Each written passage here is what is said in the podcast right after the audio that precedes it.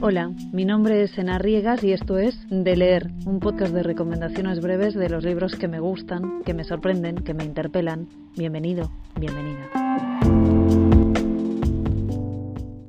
Episodio 3. Tiempo sin lluvia, de Sinan Jones. Chai Editora. Lo primero que quiero decir de esta novela es que es una experiencia, y las experiencias pasan por el cuerpo, y se guardan. Sí, ya sé que esto que digo puede parecer una exageración o una cursilería, pero para mí hay algo visceral en este texto y se nota sobre todo en cómo se lee. Dicho esto, si hablamos de eso que suele considerarse el famoso de qué va, diría que la historia que cuenta a tiempo sin lluvia se inicia una mañana temprano en una granja en Gales. Gareth le cuenta a su mujer que se ha escapado una vaca y que va a buscarla. A partir de ahí, esta novela breve cuenta todo lo que cabe en ese día en la vida de esta pareja y sus dos hijos. Entonces él recorre sus tierras en busca de esa vaca a punto de parir, por cierto, mientras especula sobre las posibilidades de un futuro distinto y piensa en ella antes y en ella ahora y en lo que les pasa y en lo que han pasado y en lo que a lo mejor podrán ser después y diseña un porvenir. Mientras, sola en la casa, ella deambula por la domesticidad y sus migrañas, rumiando lo que pesa la vida, recalculando las deudas que deja la culpa, piensa en él y en qué le pasa a su deseo y a sus cuerpos desafinados.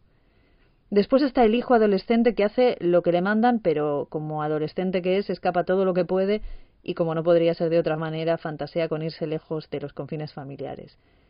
Y por último, la pequeña de la familia, pues vive y juega en su universo infantil, que es lo que le toca. Escrita como si fueran pedazos tiempo sin lluvia, va componiendo un mural sobrecogedor, lleno de imágenes bellísimas que nos sitúan en un entorno espectacular y que alterna sobre todo los pensamientos, los silencios, las palabras escasas que se dicen, el miedo y el tedio que planea por la vida de esta pareja llena de grietas y de un profundo amor en barbecho. Esa mañana había visto el amanecer. Parecía que brotaba de la tierra. Un pájaro cantaba como un niño que habla solo mientras juega. Había pensado, en la noche que terminaba, en el ternero muerto y mudo, en la vaca perdida y en que leía las memorias de su padre para dormirse o dejar de pensar en otras cosas, como la tierra que quiere comprar o el cuerpo de su mujer. A la noche había deseado su cuerpo generoso de una manera atroz. El deseo no iba a amainar. Qué raro era esto de ocultar como un secreto cuánto se desean nuestros cuerpos. Para mí, sobre todo, esta novela es una alegoría del tiempo. El paso del tiempo, el uso del tiempo, las certezas que solo desvela el tiempo, el tiempo de la naturaleza, que no especula, que se sucede en el ritmo genuino. Amanece y llegará la noche oscura, y así eternamente. Esta novela es seca como la tierra que describe, es inhóspita por momentos y a ratos pacífica. Tiempos sin lluvias para leer despacio y leer más veces, para escarbar e ir sacando todas las capas posibles, que la verdad son muchas. Su prosa es sencilla, como si fueran apuntes esporádicos que se escribieron al pasar, o también parecen a veces notas grabadas de voz al caminar, pero en realidad es una escritura austera, sin artefactos mentirosos, sin profilaxis. Este libro ensucia como la tierra.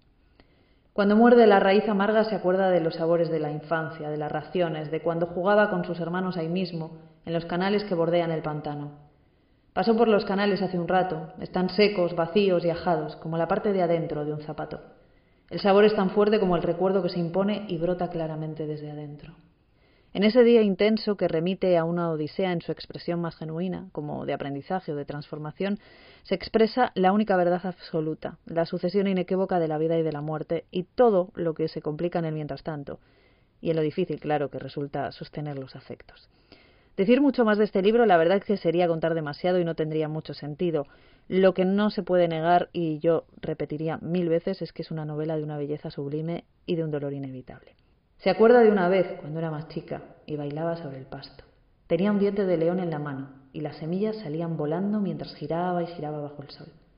Después de tantos años oye de nuevo la misma risa y se da cuenta de que en su manera de sonreír hay un sosiego inmenso.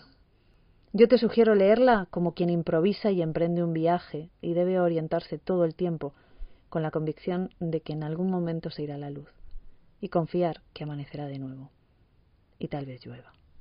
Gracias por escuchar. Si te gusta este podcast, te puedes suscribir y si crees que a alguien más le puede gustar, lo puedes compartir. Hasta la próxima.